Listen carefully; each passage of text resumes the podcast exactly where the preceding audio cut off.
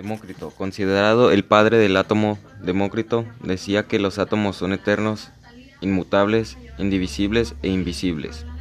Dalton, Dalton planeó un átomo como una pequeña esfera y decían que eran partículas idénticas en masa y propiedades. Thomson planteaba el átomo como un pan de pasas, es decir, una esfera positiva llena de electrones. Lewis decía que el átomo estaba compuesto por electrones alineados como en los vértices de un cubo.